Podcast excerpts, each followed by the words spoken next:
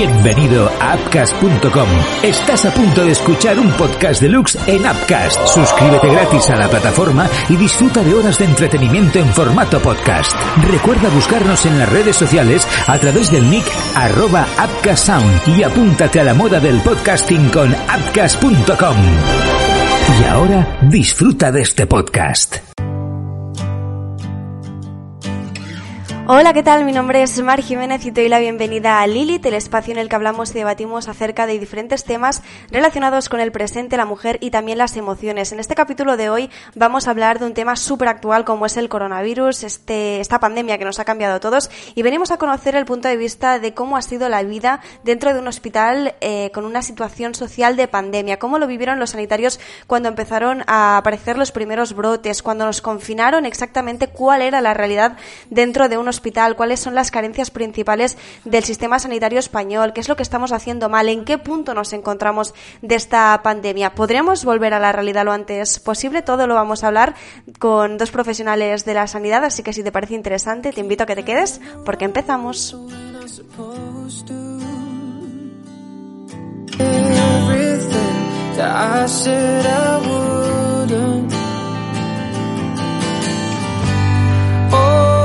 So what the hell are we doing? If we carry on, we're gonna end up with bruises. Cause you think that I'm gonna catch a fall. But I'm not pues en este episodio, como siempre, no estoy sola, me acompañan diferentes invitados que van a dar su punto de vista y hoy me acompaña Tania Márquez, que es enfermera del Hospital de Tarrasa y también Xavi Martín, que es auxiliar de, de enfermería del mismo hospital. Bueno, Tania, eh, ¿cómo estás? Eh, encantada de que estés por aquí. Hola, ¿qué tal, Mar? Encantada. Gracias por invitarme a tu podcast. Bueno, ya aquí estoy con Xavi. Hola, ¿qué tal? Buenas. bueno, la verdad que a mí me hace especial ilusión teneros por aquí porque creo que el tema que vamos a tratar hoy es un tema muy importante. Yo creo que del que se habla poco, se ha llegado a hablar muchísimo y a día de hoy, como es normal, ¿no? El coronavirus está en boca de todos, pero poco se habla de cuál es la realidad, ¿no? En un hospital o cómo es la vida, en este caso, de, un sanitario que tiene que enfrentarse día a día eh, a situaciones como las que hemos vivido hasta el momento y seguramente vamos a tener que, seguir viviendo. Pero antes de empezar a preguntaros exactamente cómo es vuestro día a día o a qué os enfrentáis, os pregunto, ¿cómo está la situación ahora? Bueno, eh, ahora mismo estamos básicamente un poco como marzo del año pasado, pero yo dentro de mi punto de vista creo que lo tenemos más controlado porque a nivel profesional ya sabemos a qué nos enfrentamos. Entonces tenemos más controlado el tema de la curva, esperando a ver si baja un poquito. Sí, más que nada también eh, la experiencia al subir de urgencia, pues nosotros trabajamos en planta, a la que suben, ya, ya vemos los pacientes que van a empeorar, eh, este va a ir a UCI, este no, este bueno, ahí está. Entonces, pues lo controlamos un poco más. Básicamente la visión profesional ha ido cambiando, hemos ido mejorando, hemos aprendido sobre la marcha y bueno, ahora pues como que nos enfrentamos mm, profesionalmente más preparados. Ahora que hablabas de, que hemos eh, ido em, eh, aprendiendo un poco sobre la marcha, quiero remontarme un poco al inicio de todo. Eh, cuando empezaron a llegar los, los primeros casos, ¿alguno de, os pregunto porque estáis por aquí, ¿os imaginabais que la cosa iba a ser para tanto? para nada, o sea, yo me acuerdo cuando se empezó a hablar ya del tema que estaba en China y en Wuhan, bueno, pensando, mira los chinos, pero que va para nada, en ningún momento yo. Yo la verdad que, si soy sincera, tampoco. De hecho, en, el mundo sanitario se hablaba también de que era parecido a una gripe, a una pandemia de una gripe. Y no, no imaginábamos que íbamos a llegar hasta tal punto de crear una medicina de guerra, porque realmente hemos trabajado sobre una medicina de guerra, la cual no nos han preparado jamás profesionalmente porque en ningún momento, em, creo que en ninguna circunstancia de la vida, ¿no? Te imaginas que vas a acabar trabajando con estas condiciones. Entonces, bueno, cuando llegaban los pacientes, los primeros pacientes, pues era un mundo súper desconocido. No estábamos, no estábamos preparados para ver esas constantes eh, tan feas, porque nosotros teóricamente, cuando nos vamos de nuestro trabajo, intentamos dejarlo todo muy bien para el siguiente turno y para que el paciente esté mm, relativamente estable. y llegó un momento de que ese pico hizo que cambiáramos un poco nuestra perspectiva y fuera simplemente llegar hasta donde podamos. Claro. Ahora que has hablado del pico, yo siempre me he preguntado algo ya más a nivel personal, ¿no? De, un poco cómo fue todo, es decir, ¿existió una progresión en cuanto a la llegada de casos que, ibais teniendo en el hospital o de golpe fue un boom y, y dijisteis, madre mía, ¿qué está pasando? ¿Qué es esto? ¿Qué tenemos aquí?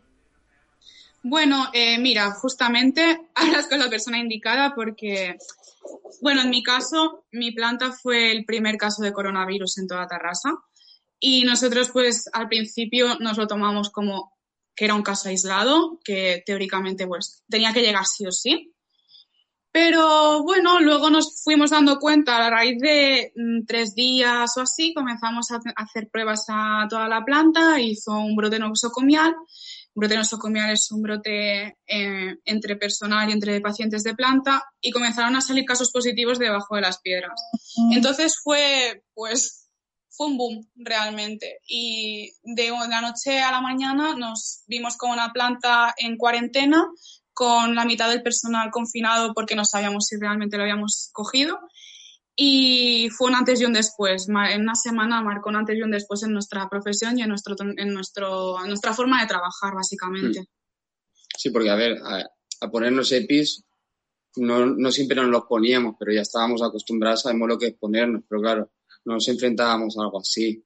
En mi caso, yo, por ejemplo, estaba en una planta que en principio era limpia y, y volvió a haber un brote en otra planta, eso era incontrolable.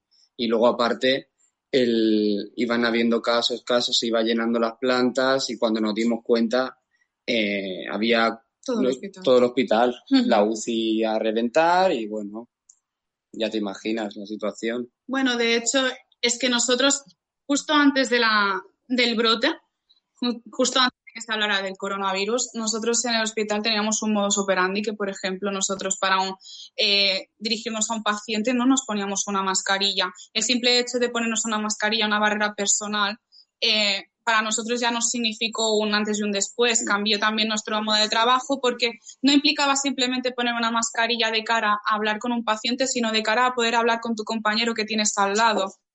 Entonces no sabías eh, bien bien hacia dónde ir. Ahora, centrándonos en el presente, que cuando empezábamos eh, este podcast os preguntaba, oye, ¿cómo está la situación? Y me decías, pues mira, está como en marzo del año pasado, un poco, que era cuando, cuando todo empezó. ¿Cómo es vuestro día a día? Es decir, ¿vosotros a qué os enfrentáis a diario? ¿Llegáis y, y qué os encontráis? O sea, ¿cómo es un poco vuestra, vuestro modus operandi? Porque sobre, sobre todo habéis hablado de un cambio en la manera de, de trabajar de antes de esta pandemia a lo que es ahora. Eh, claro, por ejemplo, ahora eh, llevamos desde septiembre que volvieron a subir los casos, pues se notó un montón el, confinamiento. Y claro, ahora nos han pasado a, hacer 12 horas los que estábamos trabajando en planta COVID. Y claro, se nota un montón, el cansancio se va acumulando, pues llevamos ya muchos meses. Y, bueno, eh, llegamos y obviamente ya no tenemos el mismo miedo que antes. Nos, ponemos los EPIs y vamos para adelante, pero eh, la manera de trabajar es muy diferente a la de antes. Hay, por ejemplo, pacientes que, que, están sordos porque la mayoría son, son, más mayores.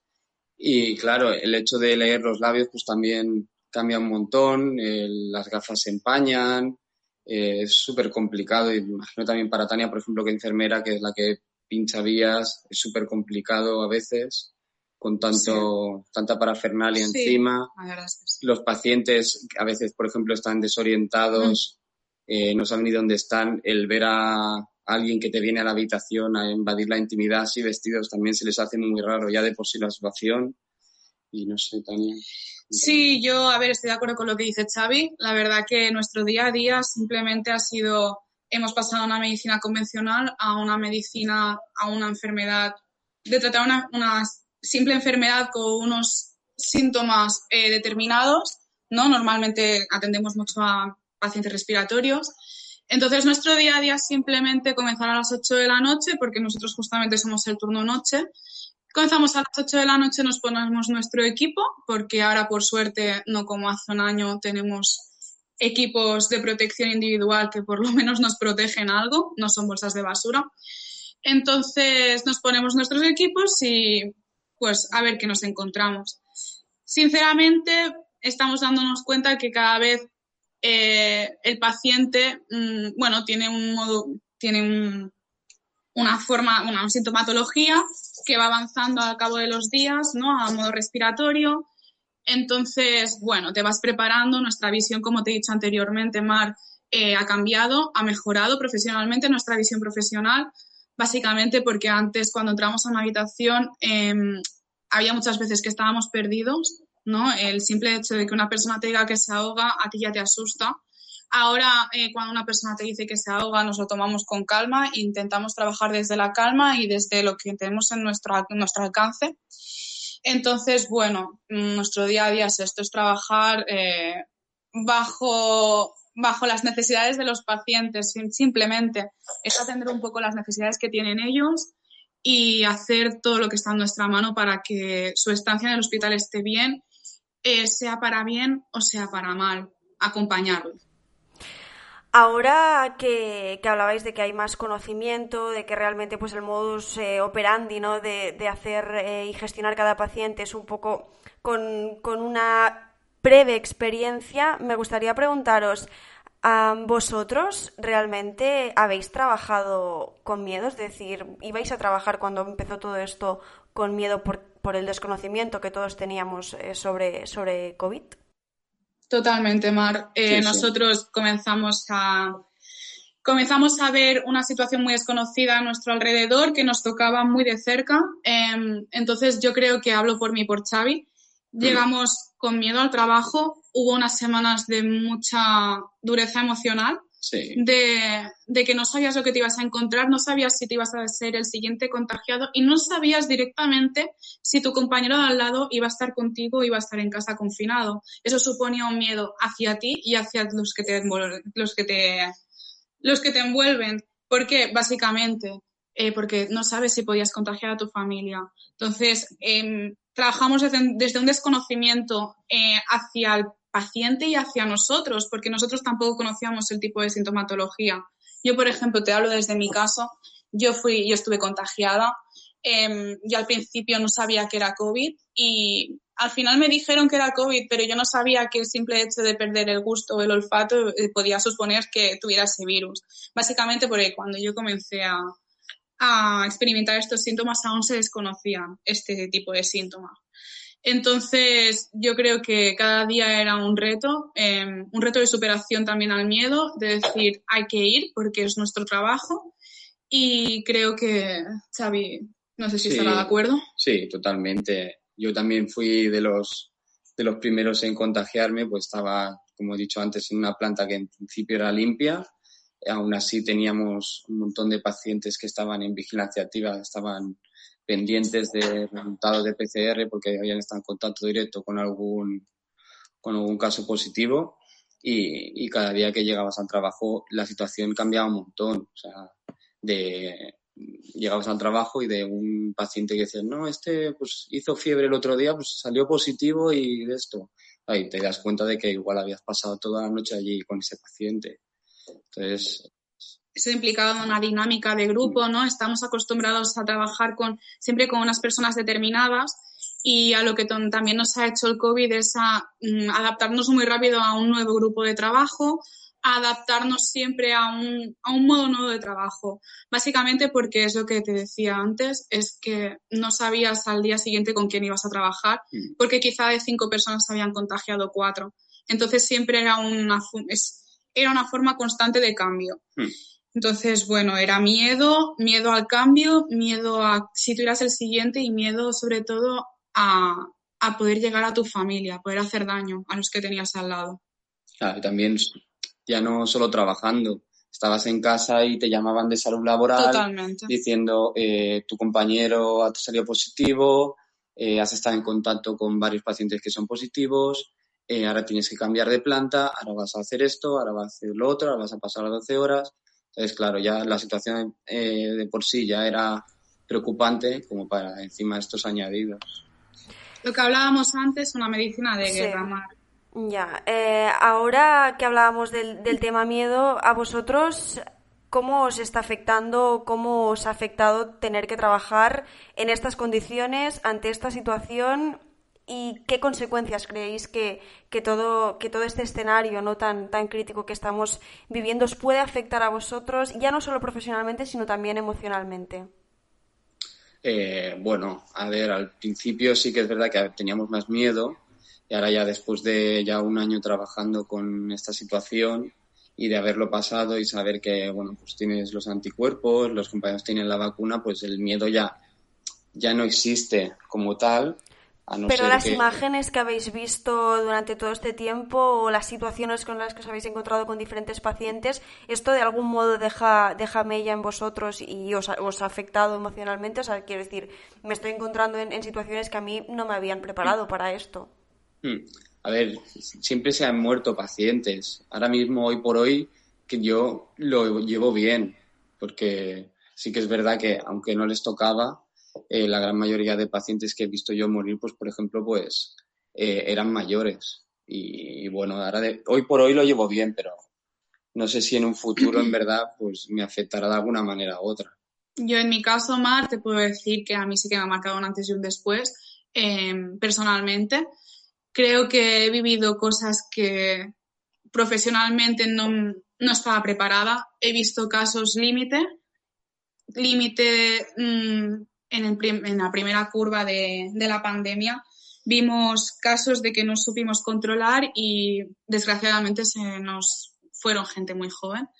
Esas cosas te dejan huella para mí personalmente. Soy una persona bastante empática en este aspecto y aparte, como profesional, mi visión era siempre dejar a un paciente estable y aprendí al final a hacer lo que podía y lo que estaba en mis manos. Y eso es un cambio, un cambio personal, un cambio intrínseco, yo creo que, que vas trabajando con el tiempo. Entonces yo a día de hoy aún me estoy adaptando. Sí que es cierto que es lo que dice Xavi, que creo que lo que se refiere es que vivimos la muerte desde un punto de vista mucho más normal ¿no? No es, no es tan tabú para No es tan tabú, es una situación, un final de vida para nosotros es el día a día, pero sí que es cierto que intentamos dentro de que tenemos que acompañar este final de vida que sea lo mejor posible. Entonces, en este caso, en esta pandemia, lo que nos hemos llevado es que esa forma de trabajar, esa buena praxis de poder eh, acompañar a una persona a un final de vida lo mejor posible, hay veces que no ha podido ser. Entonces, personalmente, a mí esas, esos casos que no he podido acompañar a esas personas lo mejor posible, yo creo que te marcan de una forma u otra. Básicamente porque no sabes si el día de mañana puede ser un familiar tuyo o puede ser un conocido. Entonces, em, son cosas que yo creo que te quedarán y marcan tu día a día a partir de entonces viendo y escuchándos, ¿no? que es, muy interesante también tener y conocer un punto de vista totalmente metido en, lo que es eh, esta pandemia, porque prácticamente el escenario son los hospitales. ¿Qué opinión tenéis de cómo se están gestionando a nivel político y social eh, esta pandemia? Es decir, ¿os habéis llegado a sentir desamparados? ¿Habéis eh, llegado a sentir de algún modo con un agradecimiento que tampoco era del todo cierto, porque cuando, por ejemplo, salían toda la gente a aplaudir eh, en los balcones y, todo el mundo aclamaba, ¿no? Vuestro, vuestra, vuestra gran labor.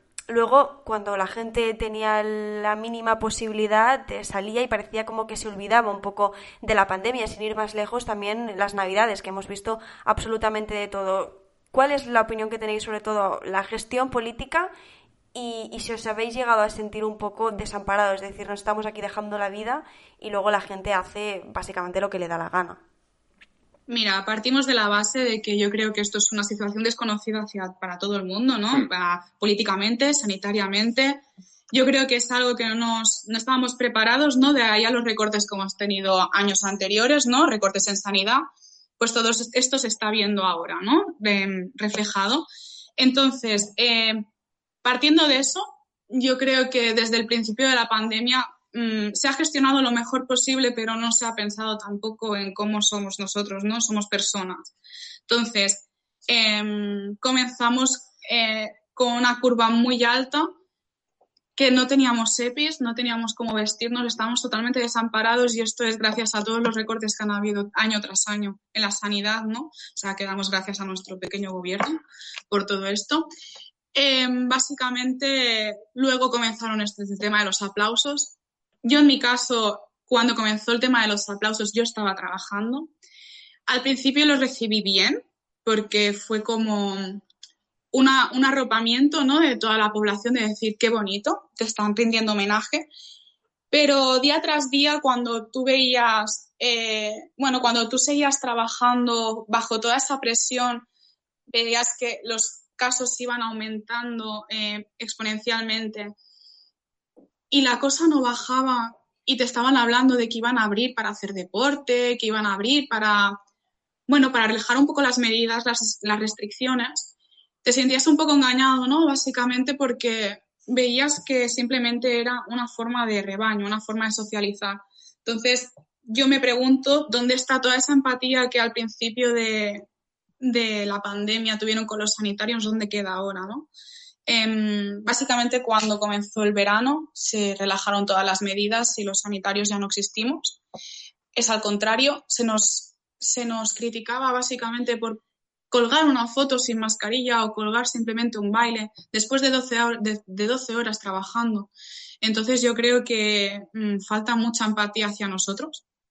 Em, no sé, Xavi, tú yo creo que viviste un poco también lo contrario, ¿no? Que estabas confinado y luego... A ver, yo estaba, sí, yo justo cuando empezó el tema de los aplausos, eh, yo estaba confinado y, y yo cuando, yo, cuando llegaban las 8 yo salía católicamente a mi balcón a aplaudir, pero no por, no por los demás, sino yo por mis compañeros, obviamente, porque yo estaba confinado, yo sabía la situación en la que estaban viendo mis compañeros y yo salía a aplaudir, obviamente, pero me parecía una cosa que no tampoco llegaba a ningún sitio, porque no ayudaba a nada tampoco. Sí que es verdad que te sientes un poco arropado, como dice Tania, pero realmente no llegaba a ningún sitio. Y al principio era muy, muy loco ahí, la gente como loca, pero luego fue bajando el nivel. Y luego, respecto a lo de lo que en, a principios de verano casi que empezaron a abrir todo, que yo me siento, yo empatizo un poco con la, con la población en general, mm. de una situación desconocida, de no tener conocimiento, pero después de un año, eh, por lo que estoy viendo, no hemos aprendido nada. Nada porque seguimos con, seguimos, tenemos la experiencia de un año y seguimos haciendo, seguimos haciendo las mismas cosas mal. Yo creo que hemos pasado de un proceso, un proceso de, que ha llevado a un poco de decepción general ante mm. la población, ¿no? Ante, y, cada día más. Exacto, ante, ante el pensamiento general de la población, porque nosotros realmente nuestro día a día sigue siendo COVID, sigue habiendo casos y parece que no, que no se ve así desde fuera parece que la vida sigue y que yo lo entiendo básicamente porque creo que llega un momento, llega un momento que tienes que normalizar la situación, pero ostras, cuando tú estás dentro de, cuando tú llevas un año en la misma situación y ves que las personas de tu alrededor siguen haciendo lo mismo, eh, al final acabas por un proceso de, decepción hacia las personas. Entonces, nuestro trabajo exige eh, ser empático, pero llega un momento que no nos puedes exigir eh, que trabajemos con la con la misma, mm, ¿cómo decir? Es con el mismo cariño. Yo sí que trabajo con cariño, pero quizá ya no empatizo tanto, ¿no? Porque realmente hay veces que dices, es un enfado general de decir, es que lo se podría haber evitado después de un año. Entonces, no sé si me explico bien, no quiero sí, Sí, yo creo... Sí, un poco la decepción, sí, yo creo. Simplemente es un poco de decepción de decir, es que quizás si hubieses evitado esa reunión de Navidad. Sí, lo de las Navidades a mí me parece terrible. O sea, eh, a, gente ingresada en planta que eran marido y mujer. Familias enteras. Familias enteras. Eh, mm, mujer mal, marido también mal, despidiéndose para ir a la UCI. Eh, gente... para vosotros las navidades fueron, hablando mal y pronto, una cagada descomunal, lo que se hizo, cómo se gestionó. Una gran cagada. Una gran cagada. Una gran cagada. El salvemos la Navidad, pero luego fue terrible eso. O sea, vimos cómo subieron los casos, la carga viral era muy grande, los pacientes estaban muy inestables eh, y los, bueno, yo no, pues yo personalmente no fui a ningún centro comercial, solo fui No. Mm. una, una vez y mm, bueno, aquello era, era increíble y no me extraña que ha habido, haya habido tantos contagios y, Es que el. Salvemos a la Navidad para nosotros ha sido un enterrado a los sanitarios. Estamos Sí, hablando de que llevamos un año bajo una presión constante y de repente nadie pensó en nosotros, simplemente se pensó en, en la Navidad, ¿no? En la economía, en una tradición y dijeron, bueno, vamos a abrir y a ver qué pasa, ¿no? Pero ¿qué pasa? Que nosotros seguíamos en la misma circunstancia desde antes de Navidad, con lo cual comenzamos a ver un aumento significativo otra vez en los números de casos Sí, y nosotros no tuvimos un descanso. sí, porque además se juntaron los, pues es que lo veíamos súper claro. Eh, se juntaban los casos de Navidad y San Esteban y cos- Y fiestas de estas, sí. y luego ya se notaban lo de fin de año y a las dos semanas se notaron un montón eh, lo, lo de Reyes. Y lo de Reyes ya al, a mediados de enero aquello era terrible, o sea, estaba, había un montón de casos, Sí. teníamos cuatro plantas Sí, fue. y, y menos mal que teníamos la experiencia de, de meses anterior, porque si no aquello hubiera sido también terrible. Bueno, fue un poco también el caso que tuvimos, ¿no? En marzo del año pasado, marzo, febrero, marzo del año pasado. Eh, que eso como lo vivimos este año, ¿no? Después de Navidades. Simplemente es lo que te he dicho al principio del podcast, que sabíamos manejarlo de diferente forma. Pero también es verdad que nuestra empatía y nuestra dedicación quizá pues cambió, Claro, la empatía ya cambia. porque ya es un enfado generalizado Sí. todo el sistema. pues ya a veces preguntas a los pacientes, ¿y qué? ¿Cómo, qué ¿Cómo te tal? contagiaste? ¿Cómo haces esto? Y, y ya dices, bueno, pues eh, a veces pues es, ahí queda un poco buscado tú, ¿sabes? Ya, sí, sí, no, no. mu- En muchos casos seguramente es así, pero claro, aquí escuchándoos a vosotros, me gustaría, y viendo, ¿no? Un poco también esa tan, yo creo que es normal que al final esa empatía eh, vaya disminuyendo o se desdibuje viendo un poco el comportamiento de la sociedad. Pero claro, yo me pregunto, ¿existe incompatibilidad de poder eh, hacer que, por ejemplo, eh, los hospitales, en general la sanidad, respire y que el país siga adelante? Porque evidentemente aquí hay un factor social, eh, teniendo en cuenta las características eh, económicas de España, que es un país eh, abierto 100% al turismo, eh, un país, mm, como todos, ¿no? inmerso en el sistema capitalista, por lo tanto, el consumo es importante. ¿Vosotros exactamente qué compatibilidad veis o si vosotros decir, mira, no hay, no hay compatibilidad, lo más importante es la salud, ¿no? Pero ¿cómo se puede llegar a, encontrar el equilibrio entre que la salud no se nos vaya de las manos y los hospitales estén en situaciones totalmente paupérrimas y luego que la economía o el país no se vaya a pique? Hombre, a ver, eh, compatibilidad 100% no hay. Yo, desde mi punto de vista, creo que eh, si, hemos, si seguimos haciendo las cosas así medianamente bien, eh, con la- estas restricciones que hay ahora actualmente, pues más o menos eh, salvas un poco la economía, no del todo, pero salvas un poco también la sanidad. Eh, a ver, sí que es verdad que podríamos hacer, yo qué sé, como, como en Estados Unidos, a lo loco, y venga, Ya, y sálvese quien pueda, pero eso en el sistema sanitario que nosotros tenemos, que va por seguridad social, eso es impensable. vamos. Bueno, yo creo que mm, estamos hablando de que llevamos un año de pandemia y creo que todos somos conscientes de las medidas que tenemos que tomar para evitar el contagio, ¿no? Entonces, si todos fuéramos más conscientes y fuéramos más civilizados, yo creo que se podrían abrir mucho más las restricciones, Ujú. como en otros países se han hecho, se ha hecho, y no veríamos tanto las consecuencias en los hospitales. Desgraciadamente en este país parece que estas cosas no funcionan y tenemos que ir bajo una pistola, ¿no? De decirte hay un toque de queda porque si no la gente hace lo que quiere.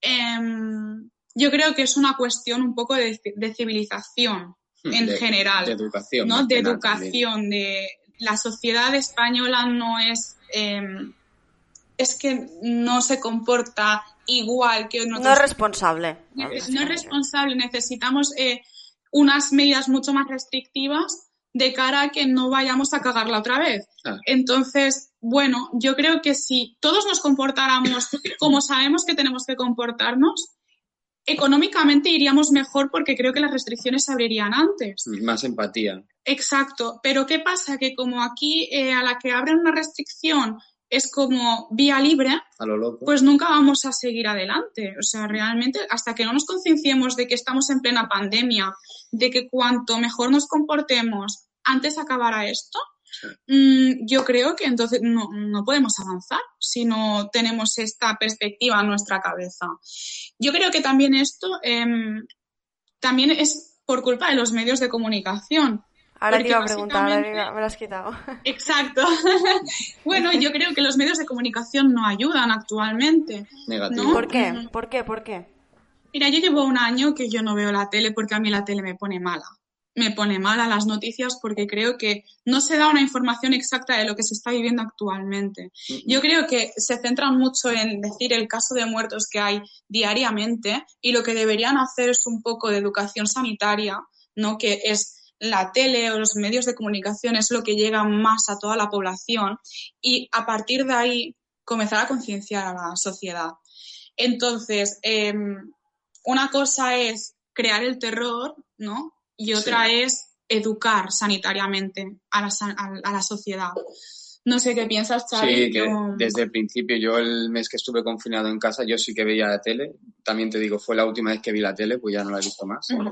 Porque también tenía muchas horas muertas, no tenía nada que hacer y iba viendo la tele y aquello era horrible. O sea, eh, no paraban todo el día COVID, COVID, COVID, coronavirus, coronavirus, de tantas muertes, tantos infectados. Eso realmente sí que es verdad que hay que meter un poco de miedo a la, a la población eh, para decir, la cosa es seria, eh, tómatelo en serio, pero eh, lo hicieron fatal porque lo único que hicieron es, es cagarla con tanta sobreinformación, luego información falsa, de imágenes que no eran de aquí, por ejemplo.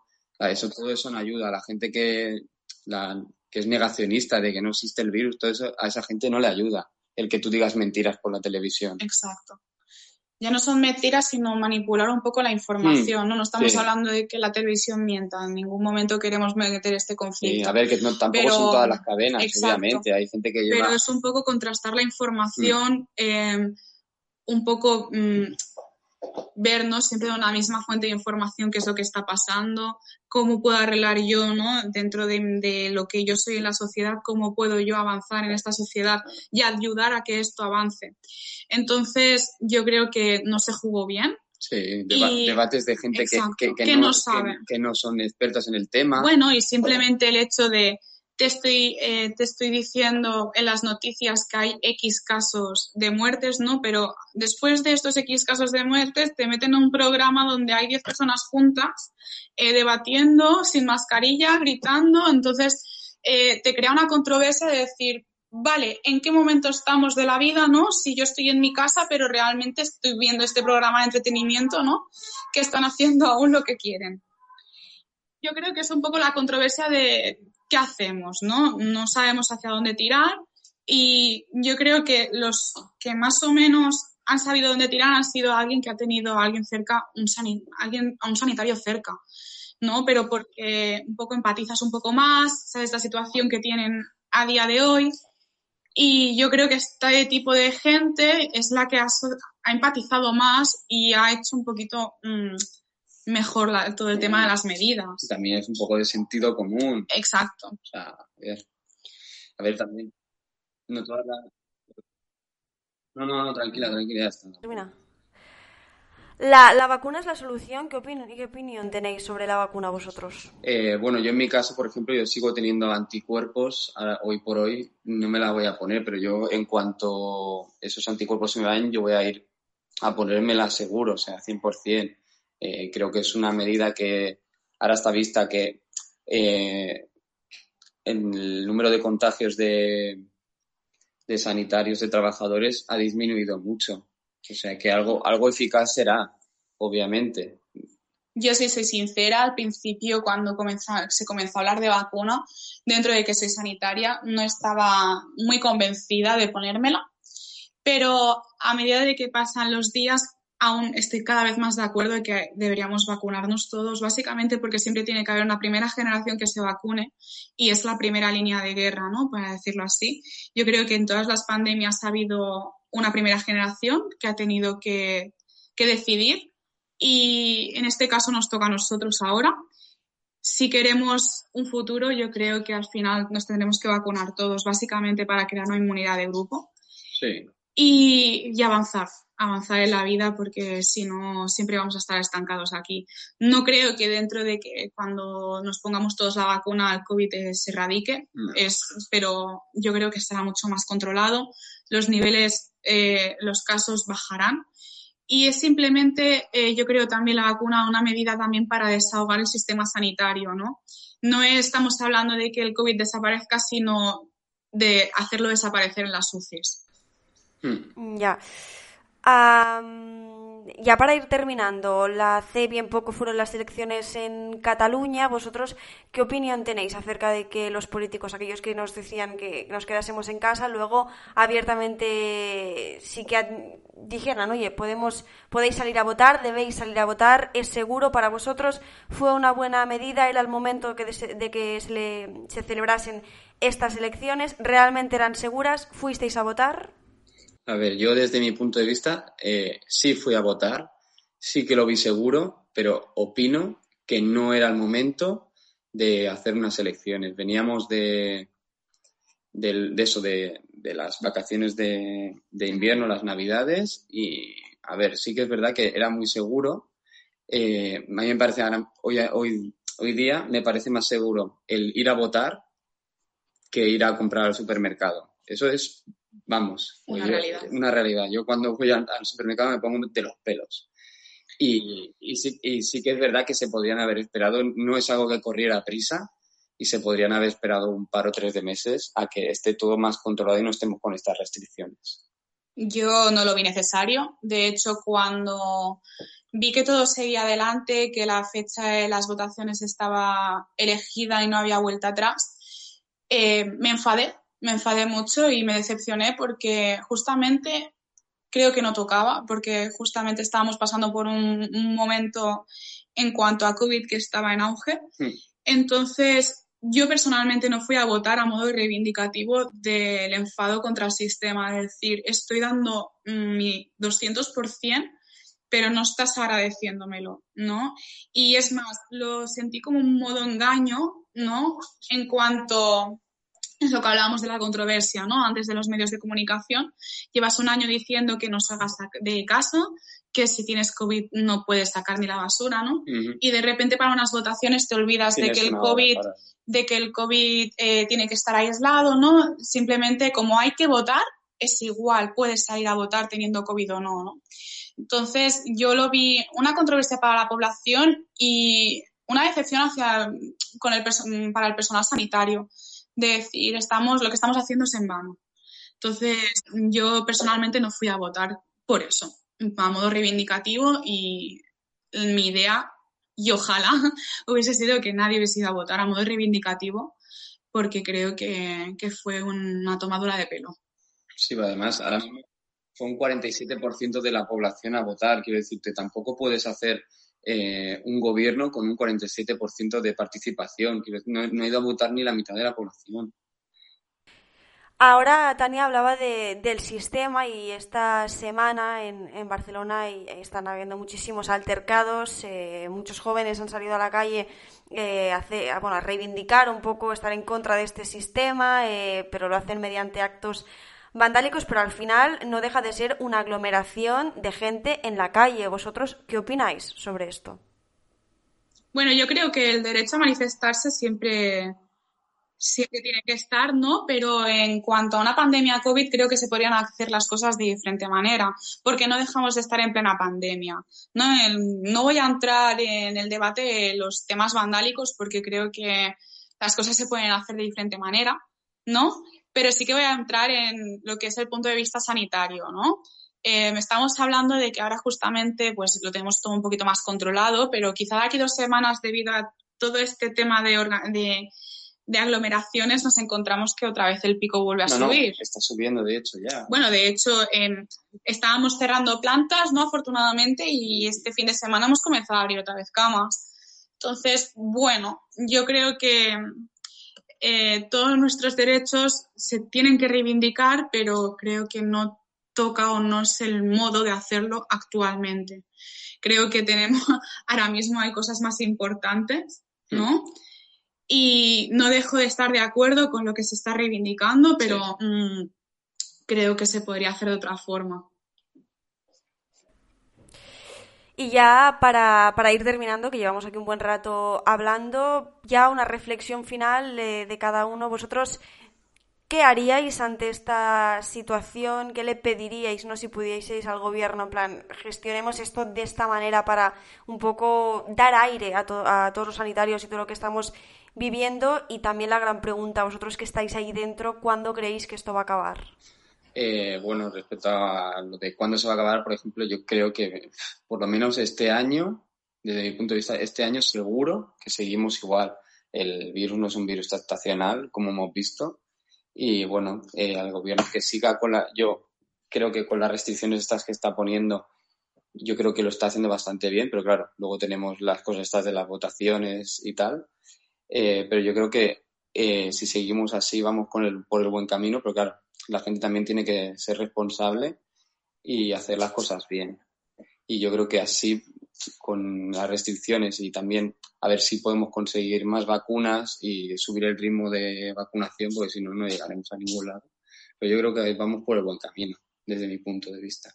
Bueno, yo para concluir creo que em, me iría más a que, por favor, creo que a partir de ahora eh, le pediría al gobierno que valorara antes de hacer un recorte en sanidad, ¿no? Que creo que a día de hoy se ha, se ha visto lo, lo, que lo importante que llegamos a ser, ¿no? En este sistema. Y a la sociedad le pediría empatía, que empatizaran, simplemente eso. No puedo pedir nada más. Yo soy sanitaria y voy a seguir haciendo mi trabajo.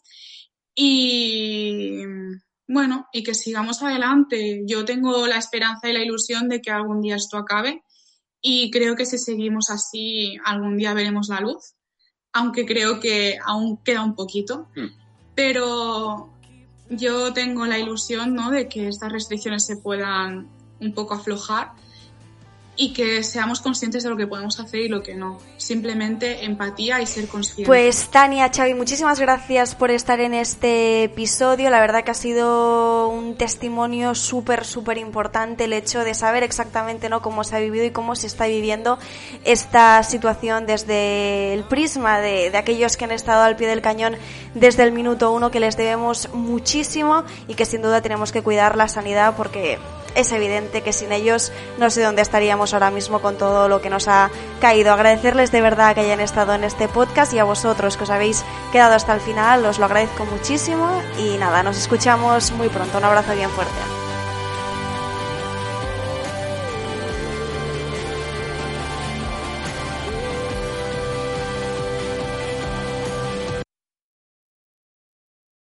Vuelve el publicista más famoso de la televisión. Vuelve Don. Upcast.com presenta ¿Qué fue de Don? Las nuevas aventuras del protagonista de la exitosa serie de televisión. El hombre alfa por excelencia viaja hasta España con su hijo. Vuelve la creatividad, vuelven las relaciones complicadas, vuelve el amor. Ahora en Madrid y durante el régimen franquista. Escucha ya toda la temporada de ¿Qué fue de Don? por tan solo 9,99 euros en upcast.com.